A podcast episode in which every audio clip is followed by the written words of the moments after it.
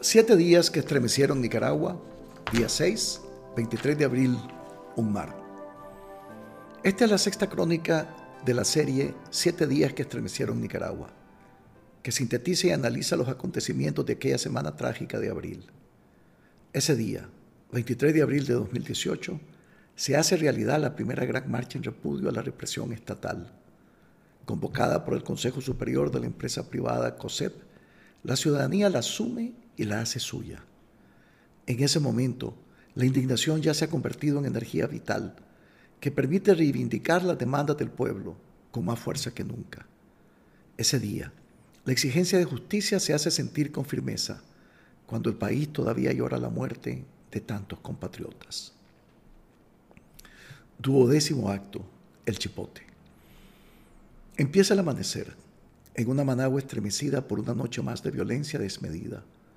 Y mientras los muchachos respiran en el bastión de Laupoli, se empiezan a escuchar golpes contra unas envejecidas rejas. De repente un clamor se hace sentir. ¿Dónde están nuestros hijos? Grita desesperadamente una muchedumbre de mujeres en las afueras de El Chipote. Un sitio emblemático en la historia nacional, ya que, incrustadas en sus paredes en ruinas, han quedado las huellas de los prisioneros políticos de todas las tiranías que nuestro país ha tenido que sufrir.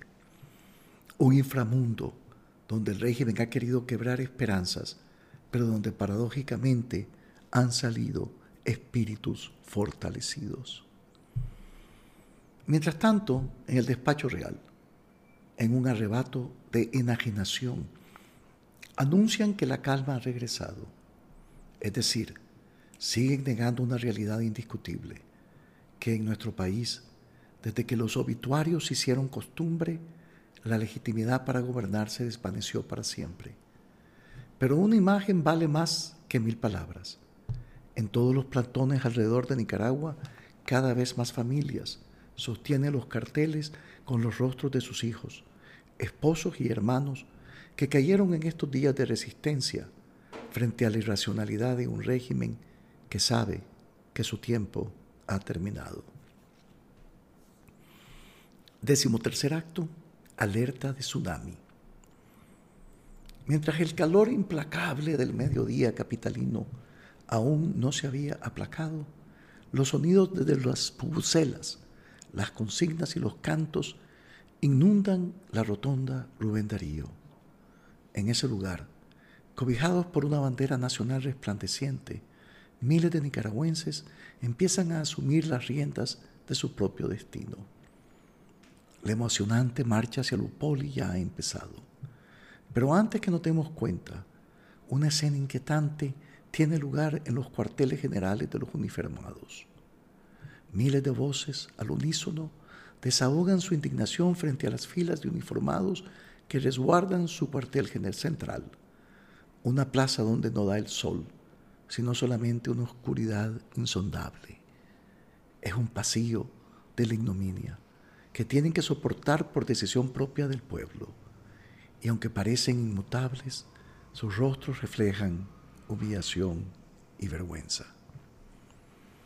Finalmente, al caer la tarde, los primeros manifestantes empiezan a fundirse en abrazos con los muchachos de Lupoli mientras la gente de los barrios aladeños ofrecen un poco de agua para saciar la sed de justicia que está emergiendo en el pueblo. Una manta distanca entre los jóvenes que están atrincherados en la universidad. Dice, no nos disparen. Los impactos de bala en las paredes y adoquines de las barricadas que tejen un laberinto alrededor de la universidad atestiguan que la tormenta de plomo ha sido inclemente. De pronto, un pensamiento inesperado nos reconforta. Dicen que cuando estamos frente al mar y vemos cómo súbitamente el agua de la playa empieza a retraerse de manera acelerada, entonces un tsunami está en camino.